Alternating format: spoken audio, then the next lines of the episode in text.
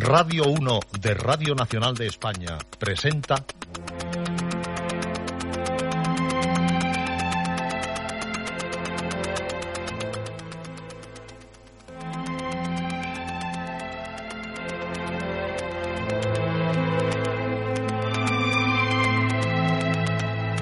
Historias.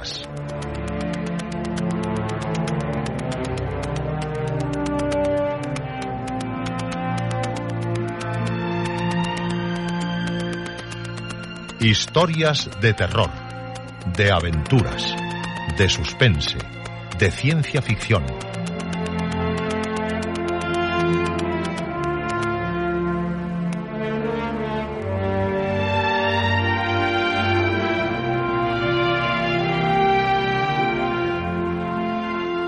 Un programa escrito y dirigido por Juan José Plans.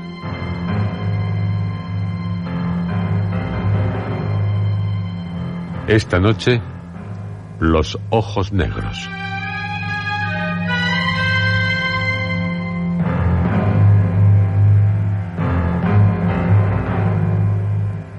Esta es la noche de cuantos desean vivir las más fantásticas historias, como las que les estamos ofreciendo dentro del primer ciclo dedicado a la literatura fantástica española.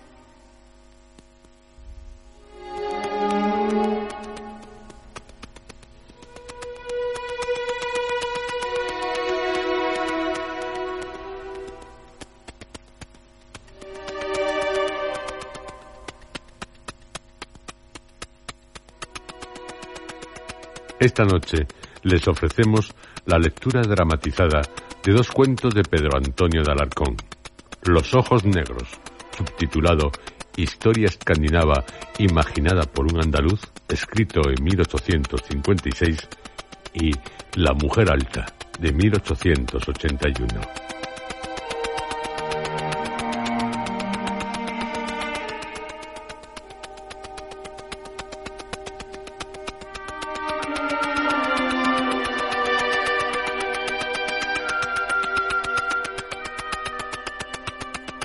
Pedro Antonio de Alarcón nació en Guadix, Granada, en 1833, falleciendo en Maldemoro, Madrid, en 1891, a los 58 años de edad, siendo desde 1877 miembro de la Real Academia Española.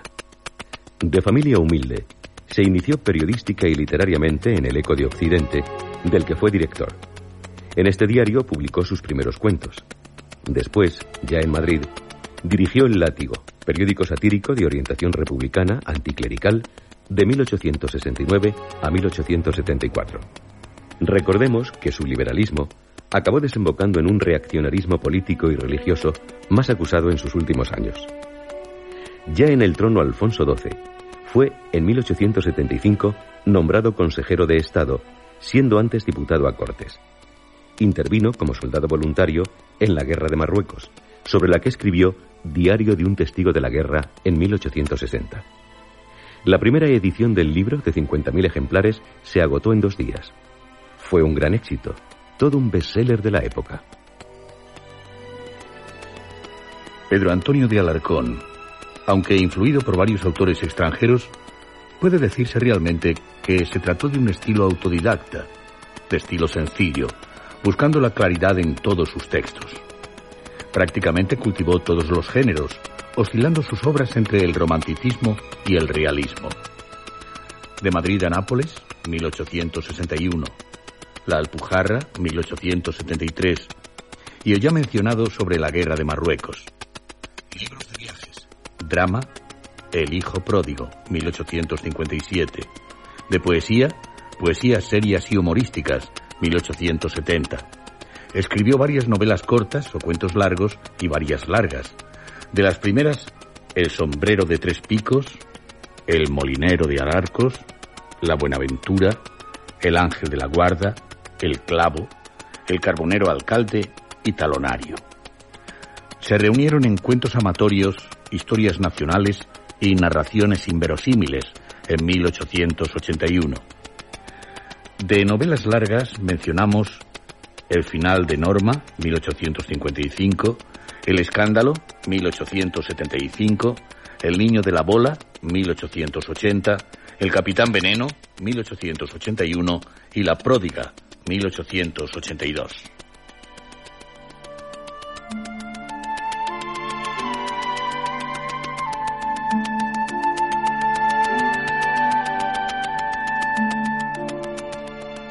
Tiene los ojos negros. Ojos de luto.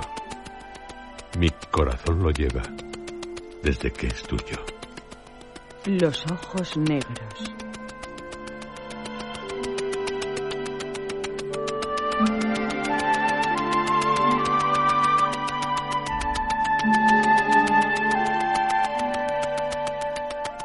Más allá del círculo polar ártico, en los confines de la Laponia, cerca de Hammersfeld, último punto habitable del continente europeo, se levanta sobre un mar helado cada año durante seis meses la negra, escarpada y colosal isla de Lope.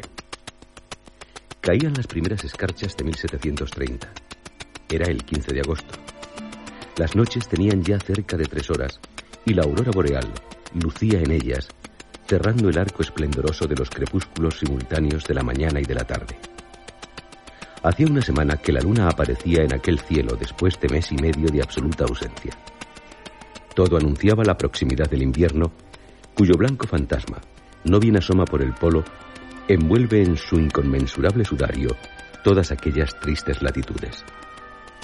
Los nobles se encerraban en sus castillos, los pobres en sus cuevas, los osos blancos entre los témpanos de hielo secular. Algunas aves hacían su nido en las grietas de los desgajados abetos, en tanto que otras levantaban el vuelo hacia el mediodía buscando nuevas primaveras. Los balleneros y los groenlanderos dábanse a la vela con dirección a Europa, temerosos de quedar clavados en una mar helada. Los campos, los puertos, los pueblos mismos veíanse desiertos y abandonados. No parecía sino que una horrible epidemia había pasado por ellos o que se aproximaba, amenazándoles, un desastroso conquistador. Y así habían de permanecer aquellas regiones durante ocho meses, o sea, hasta el 15 de abril, que comienza el derretimiento de los cielos. Sobre las áridas peñas de la isla de Lopen asiéntase un castillo que parece riscosa excrecencia de la montaña. Tan musgosos y viejos son sus muros, tallados casi todos en la roca viva. Aquella guarida de buitres no ha sido obra de edificación, sino de excavación y desgaste. Es un monolito ahuecado, coronado de almenas. Algunos óvalos abiertos en la peña para llevar aire al interior indican vagamente el descenso a los siete pisos del castillo, en el último de los cuales, inaccesible completamente a los rigores del invierno, habitan los señores de aquel alcázar subterráneo. No tenemos para qué decir qué hora era. Allí es siempre de noche. En un salón triangular, tapizado y alfombrado de ricas pieles de marta y de rengífero, y alumbrado por tres grandes lámparas, ardía un enorme tronco de teoso pino. Huía el humo arremolinado, semejando movible columna salomónica por el techo horadado de aquella aristocrática gruta, excavada a cien pies de profundidad, en tanto que una inmensa galería, abierta enfrente de la chimenea, traía ráfagas de aire tibio y perfumado. Dos personajes había en este aposento. Dormía el uno, sentado en disforme sillón de encina, y era Magno de Kimi, el Jarl, o conde reinante de la isla Lopen. Tendría 25 años. Vestía larga túnica de pieles negras, por debajo de la cual asomaba un traje medio guerrero, medio cortesano, sumamente lujoso. Este joven, que en el mediodía hubiera pasado por feo, o cuando menos por raro, no carecía de cierta belleza local. Era pequeño de talla, poco grueso, o por mejor decir, muy recio y fornido, moreno de cara, más bien pardo, tirando a rojo, pero con cabellos rubios como el oro, sumamente largos y espesos, y ojos de un azul tan claro como el cielo de España en despejado día de enero.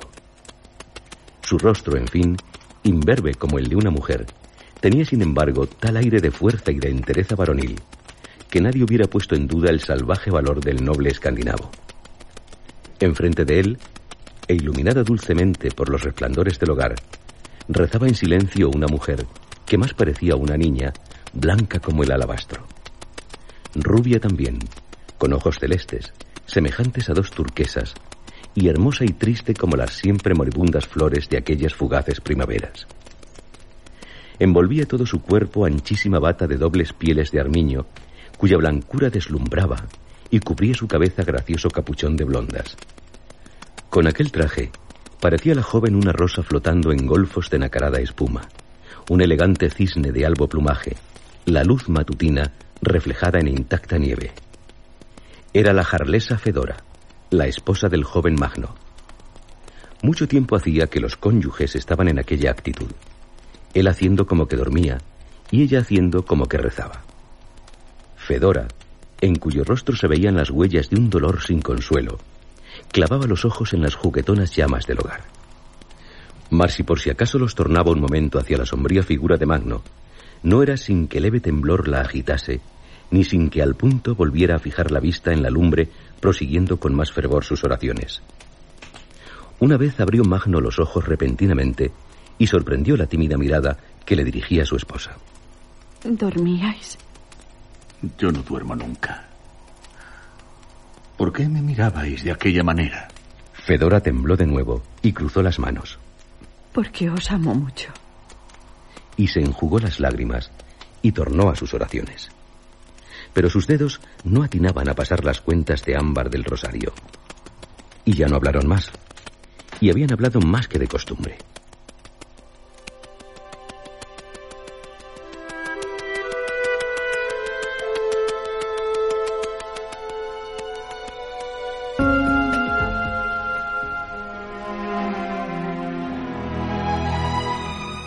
Tres años contaban de matrimonio Fedora y el Harl de Kimi, y era aquel el primer invierno que pasaban en el castillo de Lopen.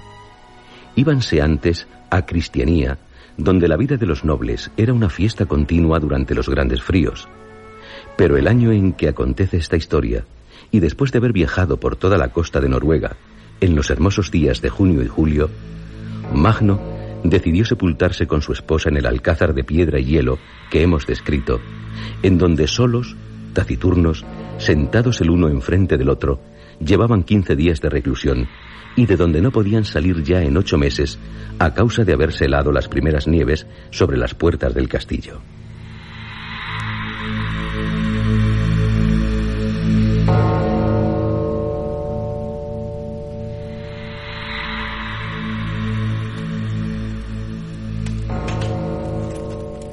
Habían pasado otras quince noches. Magno de Kimi pidió su arpa escandinava y cantó el siguiente romance a su aterrada esposa. De rodillas en la tumba. En la tumba de mi padre. Amor eterno tú me juraste. Si al juramento un día faltas, cobarde, te lo ruego, amor mío. No pases por la tumba de mi padre. La voz de Magno retumbó como un trueno en las concavidades del castillo al repetir el último verso de su canción. Volvióse luego el conde a la angustiada jarlesa y le preguntó sonriendo amargamente. ¿Qué hacéis, Fedora? Rezo por el alma de vuestro padre. Magno pulsó de nuevo el arpa y prosiguió su romance. Luz de los cielos, flor de los valles, aquí nacerán mis hijos.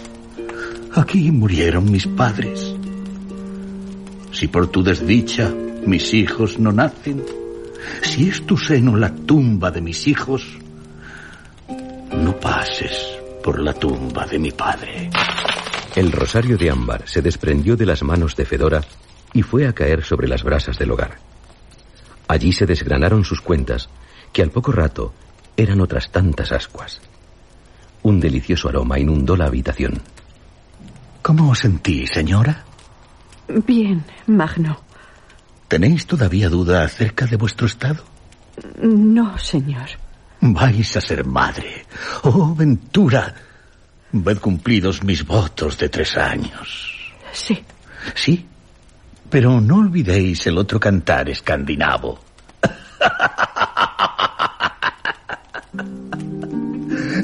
Cruza los montes un extranjero, negros los ojos, negro el cabello. Todos sus hijos tendrán de cierto negros los bucles, Los ojos negros. Callad. ¿Conocisteis a vuestros abuelos? Oh, señor, matadme de un solo golpe. No prolonguéis mi agonía. ¿De qué color tenían los ojos? Responded.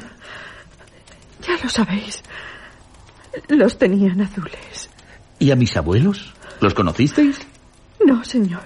Vais a conocerlos. Replicó el joven, cogiendo a su esposa de un brazo y arrastrándola hacia la galería próxima. Había en ella una larga hilera de retratos alumbrados por lámparas colocadas de trecho en trecho. Los señores de Kimi parecían vivos dentro de los marcos que los encerraban. Estos son mis antepasados. Vedlo, señora. Todos tienen los ojos azules, como vos y como yo, como nuestros padres y abuelos, como todos los escandinavos. Comprenderéis, en consecuencia, que nuestro hijo ha de tener también los ojos azules. Ay de vos si los tiene negros como el español don Alfonso de Aro. y se alejó riendo convulsivamente, mientras que la joven caía de rodillas sin voz ni aliento.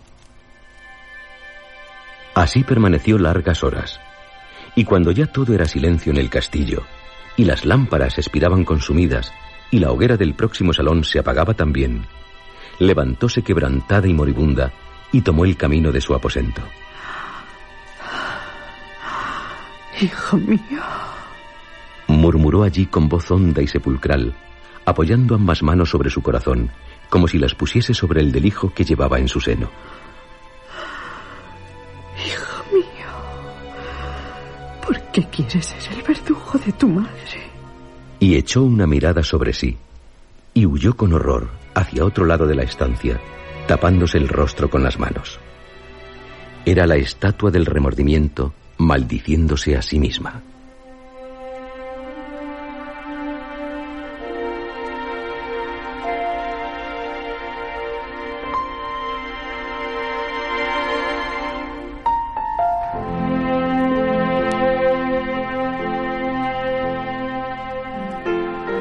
Han transcurrido cuatro meses.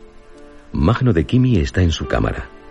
Vedlo sentado, con los codos apoyados en una mesa, con la frente caída sobre las calenturientas manos y fijos los ojos en objetos que parece querer grabar en lo más recóndito de su alma, según la fuerza de atención con que los mira. Aquellos objetos son una carta y un retrato. Representa el retrato a un hermosísimo joven vestido con el lujoso traje español del reinado de Felipe V. Sus cabellos, negros como el ébano, sombrean un bello rostro moreno y descolorido. Sus ojos, más negros aún, brillan como azabache entre las oscuras y largas pestañas. Una sedosa línea de bozo cubre su labio superior, graciosamente dibujado bajo clásica nariz caucasiana. En cuanto a la carta, decía así. Aljar Magno de Kimi, su siervo Estanislao. Señor, venid, venid a Cristianía. Habéis perdido su amor. Salvad la honra. La jarleza Fedora os es infiel. Hay en esta corte, desde pocos días después de vuestra marcha, un joven extranjero, embajador y marino, bello como el ángel de las tinieblas, el cual os ha robado el corazón de vuestra esposa. Miradas y suspiros, palabras y sonrisas, todo revela la criminal pasión de los dos traidores. Yo he sido arrojado de la casa como un perro, pero como un perro fiel a su señor. Venid, os digo, el asesino de vuestra dicha es español tiene los ojos negros como la noche y negra la cabellera como las alas del cuervo que caen sobre los cadáveres. Es noble y poderoso y se llama don Alfonso de Aro. Venid y contad con el brazo de vuestro siervo Estanislao. Mucho tiempo permaneció Magno de Kimi contemplando aquel retrato y aquella carta. Levantóse al fin, miró un reloj que señalaba las doce y dijo. Han pasado 24 horas de noche y empieza otro día de tinieblas. Estamos a 22 de diciembre. Dentro de sesenta días nacerá el acusador de Fedora. Su mirada de luto, su primera mirada, dará la señal de la muerte de la esposa infiel, que ya no podrá negarme la consumación de mi deshonra. No dirá entonces, como cuando hallé aquí entre sus alhajas el retrato del infame español, que don Alfonso de Haro solo había sido su amigo. Llegará luego el 20 de abril. Se deshelará el océano. Me daré a la vela en el Tor. Buscaré a través de todos los mares del universo al asesino de mi ventura. Y morirá. Morirá aunque sea Lucifer en persona.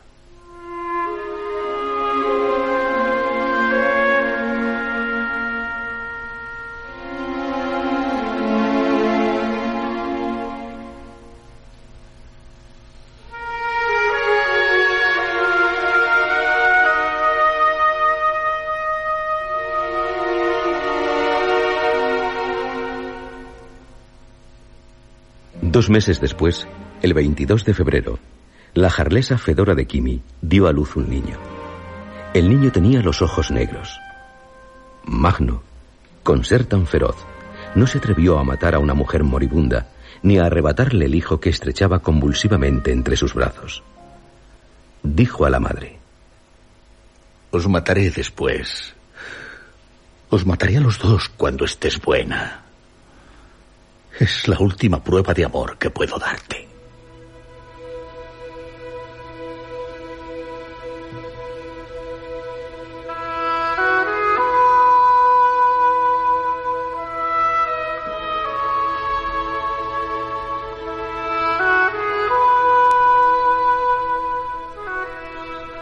Comenzó la primavera en la isla del Open.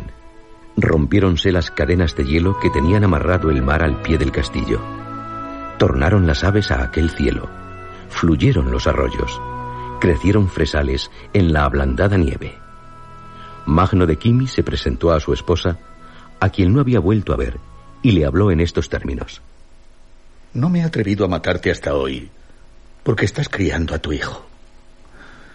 Y no he matado a tu hijo porque debo esperar para ello a que sea hombre y pueda defenderse. No en vano soy noble. En algo se han de diferenciar mis acciones de las tuyas. Tú has manchado el nombre que heredaste y el que yo te di. Yo no debo manchar el mío.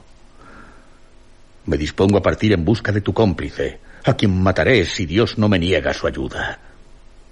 Ni uno solo de nuestros servidores quedará en esta morada. A todos me los llevo en mi bergantín. Te dejo, pues, aquí sola con tu hijo.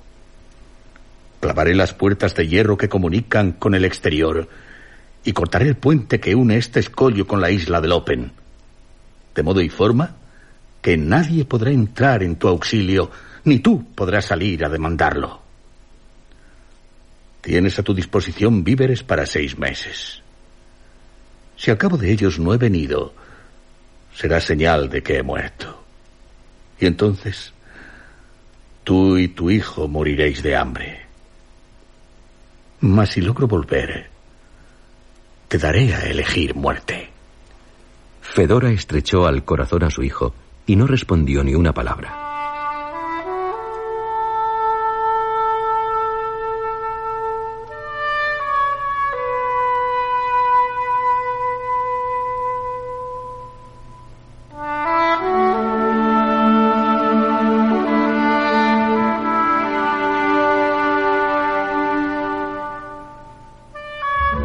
Era la brevísima noche del 25 de abril. La aurora boreal abrasaba con su misterioso incendio la lontananza del horizonte. Hacía un frío espantoso. En la isla de Lange reinaba el silencio de las tumbas. En una ensenada de su costa meridional estaban anclados el Tor, el bergantín de Magno de Kimi y el Finisterre, la goleta de don Alfonso de Haro. En lo más bravo y erizado de aquella costa levántase un dolmen colosal, resto de los altares malditos en que los escandinavos daban a Odín sangriento culto. La luna, magnífica y resplandeciente en las regiones polares, donde el sol es tan pálido y melancólico, asomó por el sudeste su blanca faz iluminando el ara abandonada. A su fulgor vióse a dos hombres, sentado el uno sobre el tronco de un pino roto por los cielos y apoyado el otro en el antiguo dolmen. Parecían dos blancos fantasmas, dos sombras de las víctimas inmoladas antiguamente sobre aquella peña. El hombre sentado era el Jarl Magno de Kimi. El que permanecía de pie era don Alfonso de Aro. Los dos empuñaban corvo sable marino. Su anhelosa respiración demostraba la violencia con que habían luchado. Pero ambos estaban ilesos. No porque sus fuerzas o su habilidad hubieran resultado iguales, sino porque don Alfonso, más diestro y ágil que el conde, lo había desarmado ya tres veces, renunciando las tres a su derecho de matarlo. El combate había sido furioso, tenaz, violentísimo. ¡Mátame! Yo no quiero que mueras, sino regalarte cien veces la vida para que me respondas en cambio de la de Fedora, puesto que me has dicho que morirás si tú mueres. Luchemos otra vez. Y el tercer combate había sido más terrible que los dos anteriores, pero también inútil. El ímpetu del noruego siguió estrellándose en la serenidad y en la pericia del español. Y cuando volvió a ser desarmado por este, era tal su fatiga que se tambaleó como un abeto que se derrumba y exclamó dolorosamente. Yo me mataré. Yo me mataré. Me sería insoportable una vida regalada por ti. Y fue a reclinarse en el tronco del pino caído, tal como lo hemos visto al salir la luna. Me dejaré matar por tu flaca mano. O me mataré ahora mismo. Si me juras no matar a Fedora. Te juro lo contrario. Te juro que Fedora sucumbirá de todos modos. Si yo muero, nadie podrá socorrerla donde la he dejado y perecerá de hambre. Si tú mueres, iré a matarla, como ya te he dicho. Mátame, pues. Quítame la vida como me has quitado la honra y la aventura. Yo no puedo matarte, pero ni tú matarás a Fedora, ni Fedora morirá donde la tienes encarcelada. Corra mi barco y con él apresaré el tuyo. Tus marineros me conducirán a precio de oro. O por no morir a manos de los míos, a la prisión de Fedora y la libertaré. Y será mía para siempre. Acepto el duelo de tus españoles contra mis escandinavos. Bien. De mi raza contra la tuya. De mi bergantín contra tu goleta. Si el infierno te dio una destreza diabólica en el manejo de las armas. Si mi corazón y mi brazo han sido impotentes contra tu satánica astucia. No ocurrirá lo mismo en el nuevo combate a que me provocas. ¡Al mar, Alfonso de Aro! ¡Al mar! ¡Al mar!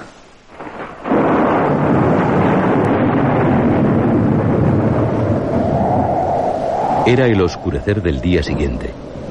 Reinaba en el mar la más formidable tormenta.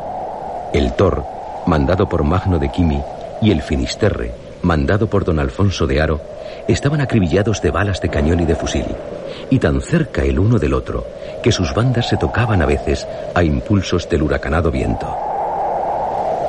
Pero la tempestad, que por momentos iba siendo más terrible, impedía el transbordo de los combatientes, hasta que por último, la propia fuerza del vendaval unió a las dos embarcaciones, se echaron las amarras y comenzó la lucha cuerpo a cuerpo. Magno y Alfonso se encontraron sobre la cubierta del Finisterre, cada cual con un hacha en la mano y ambos heridos. Iban a acometerse de nuevo en aquel otro género de lid, cuyo éxito podía ser favorable a Magno de Kimi, cuando se oyó un grito horrible, pavoroso, fúnebre, que salía de cien bocas heladas de espanto y que llegó a estremecer hasta a los dos héroes. El Maelstrom, el Maelstrom. Todos repitieron este siniestro nombre y todos arrojaron las armas. Ya no había rivales ni enemigos, ya no había más que sentenciados a una misma muerte, segura, infalible, próxima, que los heriría a todos de un solo golpe, que no dejaría rastro de ellos ni de sus naves, y del que únicamente los bardos tendrían noticia en el mundo. ¿Qué es el Maelstrom? Preguntó un grumete muy joven al más viejo marino del buque de Magno de Kimi. El maestro es un remolino de mar, un sumidero de la tierra, un abismo sin fondo, una sepultura abierta por Dios a todos los navegantes en esta parte del océano. El maestro es para un buque lo que la culebra boa para el pájaro. Lo mira, lo atrae, lo devora. Es un monstruo que nos enseña ya los dientes, que nos abre ya sus fauces y que dentro de pocos minutos nos habrá tragado. No lo oyes rugir. Inútiles son las velas, inútil el timón, inútil el remo. Todo es inútil. Ponte de rodillas como yo y reza, porque el maestro es la muerte. El grumete se precipitó al mar. Muchos marineros de ambas embarcaciones habían hecho ya lo mismo. Otros se mataban con sus armas. Los menos animosos pedían a sus amigos que les quitasen la vida. De todas las muertes, ninguna horrorizaba tanto como la de ser tragado vivo por el Maelstrom. Magno y Alfonso se miraban en silencio. Pensaban en Fedora. El remolino mugía cada vez con más fuerza. La tempestad había callado. La atracción del sumidero se sobreponía al ímpetu del huracán. El viento parecía allí esclavo del agua. La mar, negra, tersa, muda, semejante a dura lámina de plomo, formaba una especie de plano inclinado sobre el cual se deslizaban los dos buques con espantosa velocidad, pegados el uno al otro por la propia fuerza de la corriente. Aún distaban una legua del oculto abismo, pero no podían tardar ni cuatro minutos en llegar a él. Los dos nobles, animados de súbito e idéntico pensamiento, arrojaron las hachas lejos de sí, se dieron la mano con solemne religiosidad y avanzando unidos por la proa del Finisterre, aguardaron allí la tremenda catástrofe. Pronto crujieron ambos buques, deshaciéndose el uno contra el otro, comprimidos por la atracción. Abrazáronse entonces ferozmente Alfonso y Magno, como para asegurarse cada uno de que su rival no podía sobrevivirle ni volver a ver a Fedora. Y un minuto después, los dos enemigos, sesenta hombres más, y los destrozados restos del Tor y del Finisterre, una suprema expresión de oraciones, gemidos y blasfemias, todo, todo se hundió para siempre en aquella espantable cima, apenas señalada los días serenos por una movible corona de leve espuma.